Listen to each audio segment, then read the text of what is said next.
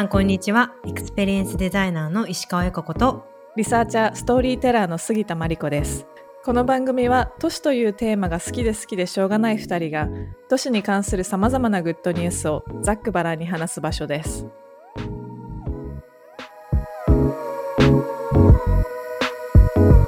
Good news for cities. えっと、今回はですね私たち今毎月ニュースレターを出していて世界中からこ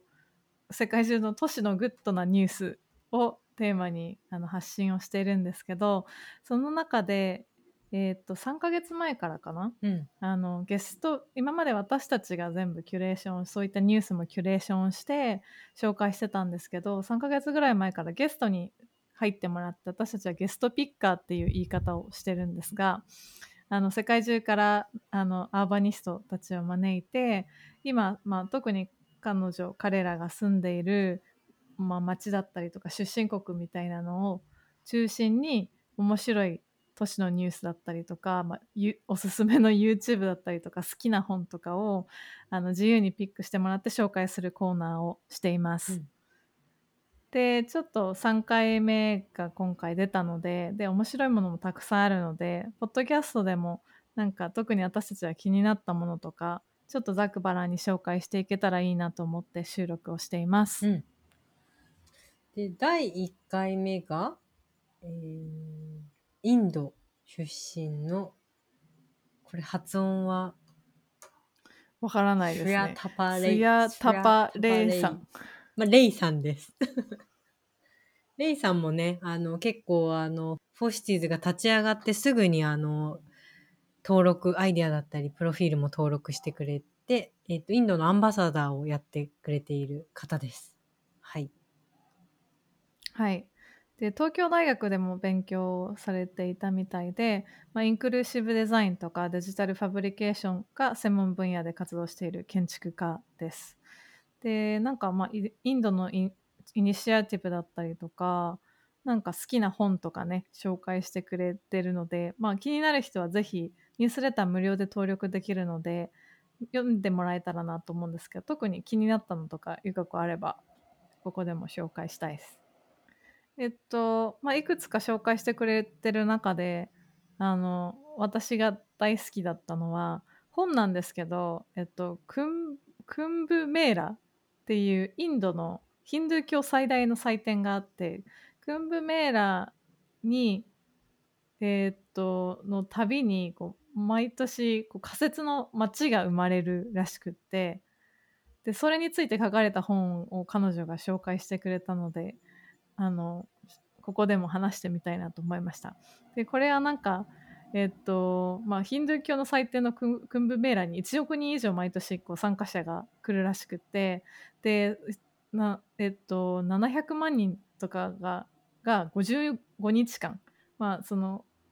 お祭りの期間中、一緒に住む場所っていうのが、まあ、既存の都市では全然補いきれないのでなんか一から作るらしくって なんか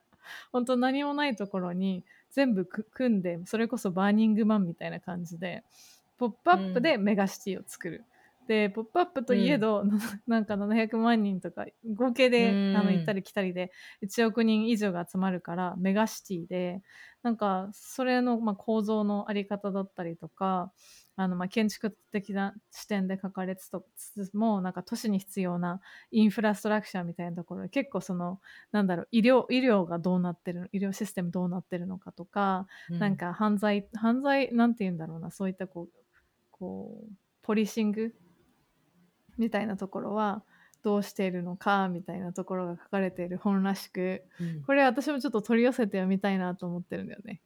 いや、これはすごいよね。700万人が 住む一過性の場所ってどんなとこやねんっていうことだよね。うん、そうそう。でこのお祭りのことも私は全く知らなかったので、これはあの、まあ、彼女だったからこそというかねインドの人他にもこの本をそ紹介してる人がいて、うん、まあ、彼らと話さなければ私は知らなかったプロジェクトだったなと思うので、うんうんうんうんあのよかったなと思いました。うんうんうん。このあの最初に紹介されているマッピングのあの、うんプロジェクトも、これはそのマイノリティ強制立ち退きのおロケーションデータをマッピングしたデータ。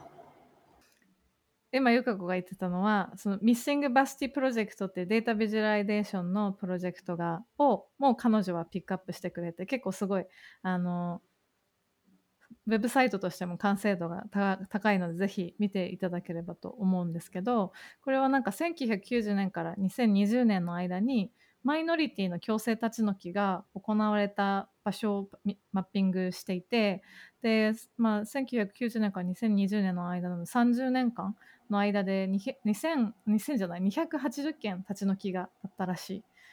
で、日本だったらその強制立ち退きってあんまりあのイメージつかないかもしれないけれども、まあ、なんかこう不法滞在をしていたところだったりとか、新しいその開発とかで立ち退かざるを得なくくなってもともと住んでたのにあのどいてって言われて立ち退かざるを得なかったところをこう強制的に退去させたみたいな、うんうんまあ、いわゆるこうトップダウンのあってはならない行為が行われたのがもう280件もあったと。でこういうふうにこう可視化されないとそういうのって見えないものなので、まあ、その告発を、まあ、そのデータとして表すことで、うんこんだけ強制立ち退きがあったんだよっていうことをあの、まあ、伝えているプロジェクトになります。うん。で私たちもあのこの前オリンピックが始まった開会式の日に見たドキュメンタリーで、えー、と霞ヶ丘アパートメントだったっけ、なんか強制えっと国立競技場のすぐ近くにあった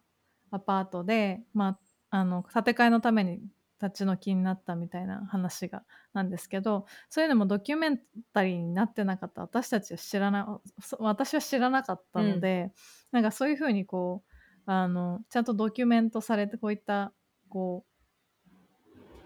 うなんて言えばいいんだろうな。こうかな 悲しいことというかがちゃんとドキュメントされて、データに残っているっていうのは、あのジャーナリズムとしてすごいあの必要なことだなと思って見てました。うんうんうんうん。はい。で、2本目に関しては、えっ、と、スタジオプリッツっていう日本にいながら、えっ、と、今、マレーシアとミャンマーと中国出身の3人のメンバーで建築スタジオを立ち上げて活動している、えー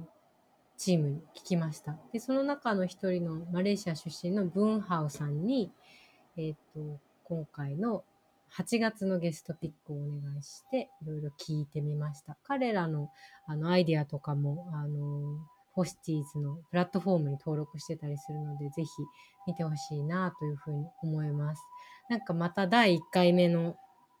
あの、インドとはまた違って、まあ、そのマレーシアのプロジェクト、しっかり彼が今興味を持って見ているプロジェクトみたいなものをピックアップしてくれました。で、そうですね、この中で面白かったのは、やっぱり最初のこの Earth2 っていうバーチャルビットコインみたいな、あの、プロジェクトは、あの、まだ未知数な部分もある、あり、あるんだけれども、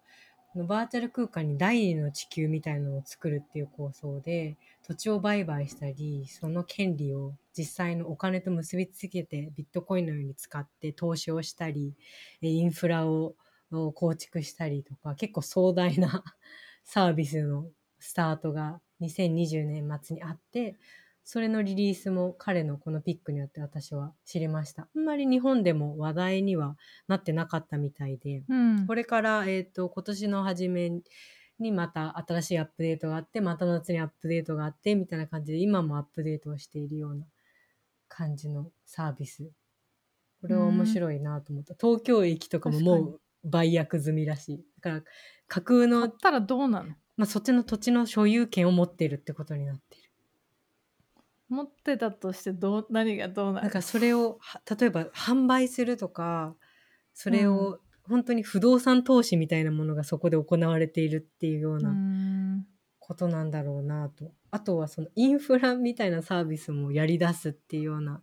リリースがあって資源っていうもの。例えばさ、まあ、どういったものを資源にするかわからないけど、電気とか水とかなんか石油なのかわかんないけどそのバーチャルの世界上で自分の街や都市を作るための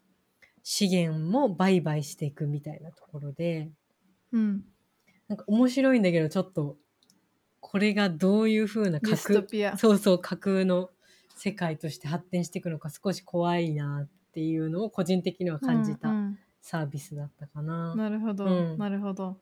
逆になんかすごい理想郷を作れてしまったりとうか、ん。なんかあのまあ制約されて普段はできないようなポリティカルな活動をこのバーチャルの世界でできたりとか例えば動物の森で香港のデモが行われたりとか、うんうんうん。うんそういう可能性もあるのかなと思いつつ、うん。注目しているプロジェクト、うん。確かに知らなかったね。なんか日本人好きそうなのになかなかニュースに出てこなかったそうそう。で実際のマップボックスって会社と実際の地図データと本当に整合性合わせて、えっとうん。架空空間にそれをい移行してるから本当に実際の場所があのエッフェル塔を買いましたとか そういうことが起こっているらしい。うーん。謎な感じですが、うん。アーバニストとしては見ていきたいチェックしてみたい感じですね。はい、うんうん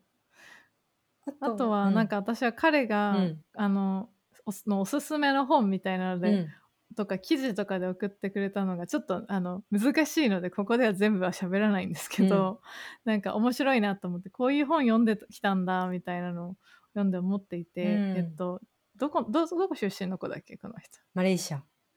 マレーシアか、うん。なんか結構国も文化も違うけれども、まあ、建築のねバックグラウンドだったら結構あの共共通言語があるというかあ同じの私も学生の時に読んでたみたいなのがあったりとかしたのでなんか結構あの 世界中の教教育システム的に似ている部分もあるのかなとか思って見てました、うんうんうん。興味がある人はニュースレター登録してください、うんうん。あとやっぱ彼のピックであのそのココモナリティについてみたいなところでねうん。あの塚本さんのあの記事を彼がピックしてくれて、まあ、改めて私たちもこのパブリックスペースにおける公共性とかここでいうコモナリティってなんだっけみたいなものを改めていろいろな記事や文献を読み直しながらちょっと記事だけじゃなく考える機会をもらった回だったかなここは。うんななんんかか 簡単に言うのが難しいねこれね。そうそう。なんか彼からなんかこれこれ好きな記事とか言われてねもらった記事が結構難しくて 読み解くのに私たちもすごい時間がかかったりとか、うん、なんか彼らのチョイスによって我々も成長している感じはあるなと思います。うんうん、で、えっと、3人目の人、えっと、今月9月分のニュースレターで、えっと、ニュースを選んでくれた人がモロッコ出身の建築家アーバンプランナーのサフィアさんっていう方で彼女も東京にでちょっと勉強したいたことがあるようなバックグラウンドを持っている人です。で彼女は、えっと、都市のインフォーマルさインフォーマルな都市都市の部分に注目をしていて、まあ、カタカナなんで、えっと、日本語でこうどういうふうに翻訳されているのかちょっと分かんないんですけどなんかフォーマルなものに公式的なものに対してのインフォーマルなもの例えばあのマーケットで言ったら闇市とかもインフォーマルなものだし日本でやったらあんまり見ないかもしれないけどインフォーマルセトルメントって言ってあの公式にこう台帳あの住民台帳とかには載ってないけどそこに住んでいる人たちのエリアがあったりとかその都市のインフォーマルさっていうのは結構世界的に見てもそのコンセプトとしてあの世界中にこう散見されるところみたいなのがある中で彼女はそこを中心に、まあ、アフリカの、えー、とプロジェクト、まあ、モロッコの方なのでモロッコを中心にアフリカのいろんなニュースだったりとか本だったりとかあと音楽もね教えてくれて、楽しく私はあの読んでました。でなんかまずあの音楽が一つあるのでそれもぜひ ニュースレター登録して聞いてもらえたら、それを聞きながらちょっと見てもらえばいいなと思ったんだけどやっぱ全体を通して思ったのはアフリカのアーバニズムについて全然私知らないまだ知らないなみたいなところでなんかもらった参考、まあ、本だったりとか全本当に今まで聞いたこともないようなうん。プロジェクトとかもすごい多かったし、やっぱりなんか教育、まあ、日本の教育も結構その欧米の教育をベースにしているところがあるのでよ読んでいる理論だったりとか教科書とかも欧米由来のものが多かったりとか結構周りに行っても参照している事例がねあの欧米が中心だったりとかするのあってもアジアっていうところがあるのでアフリカの事例はこれかなり貴重なんじゃないかなと思って皆さん見てもらいたいです。うんうんうんうん。なんか特に気になった、うん、私が好きだなと思ったのはこの「チココフローティングラディオステーション」っていううんうん。やつ。これが水辺の集落に暮らす若者たちが始めたラジオ番組らしくて、これは最高にいいなと思って見てたんですけど、ちょっと全部聞けてないんだけど、まあなんか彼らがインタビューした人の写真もちゃんと添えながら音を流ウェブ上に流してるのもすごくいいなってやっぱり結構、うん。あの私たちとかなり環境が違うそのスラムのエリアだったりとかうん。なんて言うんだろうここの人たちがこうか感じてるというかこう直面してる風景が音とこの一枚の写真ですごく伝わってくるなと思って、あの、うん。すごくいいいいいいサイトだなと思いながら見てたのと、うん。この中にまああの記事だったりラジオだけじゃなくて、うん。彼らが書いた記事があったりとかなんかこのサイト自体もすごくよくできてるしなんか日常本当にいろんな視点で切り取ってて面白いなと。これこれはもうディグっても絶対たどり着けなかったサイトだなと思って見てました。うん。うん。これは英語で見れるやつなんですけど、他に、うん、聞けるやつ、うん。だけど他のなんかラポッドキャストとかでもクレクレオール現地の言葉と、あと、まあ、若干英語とかフランス語混じってるみたいなね言葉とかもあってそれも面白い結構。なんかこの「まあ聞き取れないんだ Until けど。Everyone is Free」は何語なんだろう、これ。あ わかんない。ケニア語？私も聞いたけど。なんかたちょこちょこ英語が入ってたりとか。そうだよ。単語としてはね。うん。単語としてクレオール的なちょっと混ざってる言葉かなと思って、うんうんうん。でもその「Until Everyone is Free」っていうやつもえっとあれ？これケニアのやつだよね。ケニアのやつ。そうそう。ケニアのその独立だったりとか1963年にケケニアがあのイギリスから独立をしていて、まあ、そのそこからこうは派生した話。うん。で例えばその、まあ、自由のために戦っていたジャジャーナリストが殺害された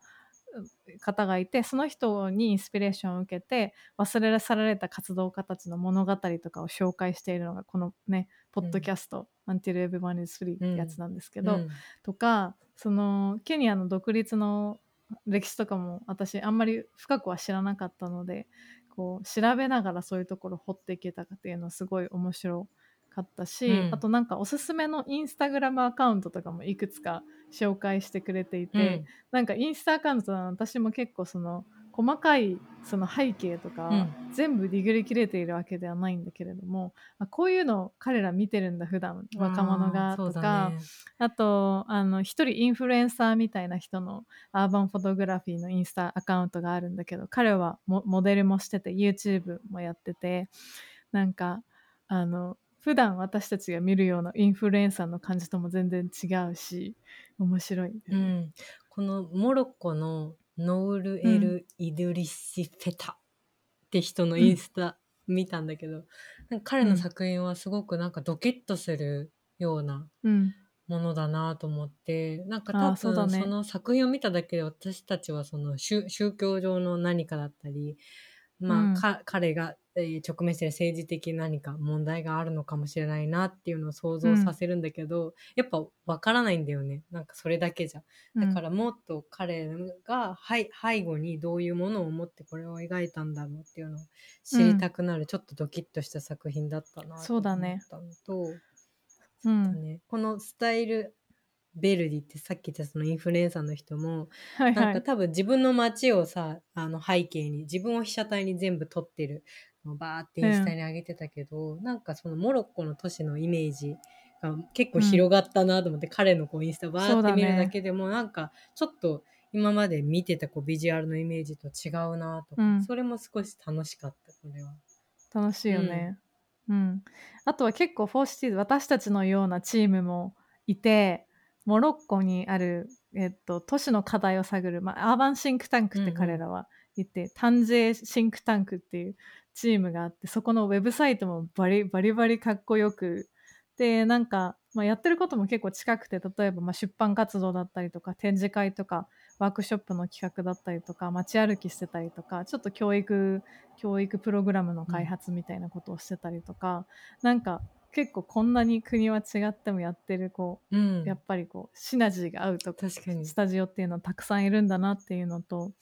でもこんだけ近いのにあんまり知らなかったっていうのもあったので、うん、このチームはなんかちょっと合いそうだよね。あの合いそう合いそうだよね。一緒にプロジェクトをやってみたいなと思いました。なんかやってみたいねうん、あとはあれだねアフリカ中のこうキュレーターが集まって作ったオンラインの展示えー、とアーカイブ・オブ・フォゲットフルネスっていう、とても素敵な名前のあの展示があったりとか、はいはいはい。これもうん。おすすめなので、なんか、うん。アフリカの若いキュレーションキュレーターとかキュレーションシーンみたいなものに興味がある人はぜひ覗いてもらいたいなと思いました。そうだね、うんうんうん。こんな感じかな。あでもあと一つうん。面白かったのが、その今回のこうモロッコの方にキュレーションしてもらった時に、なんかね地図を一緒に見てたんだけど、うん。なんかモロッコの下に日本語だったらなんていうかわかんないけどウェスタンサハラっていうエリアがあってで彼女がそこそこはなんかモロッコとの領土問題があってうん。私としては Western Sahara ってここに表示させたくないのって言ってたんだよね。うん。で私はその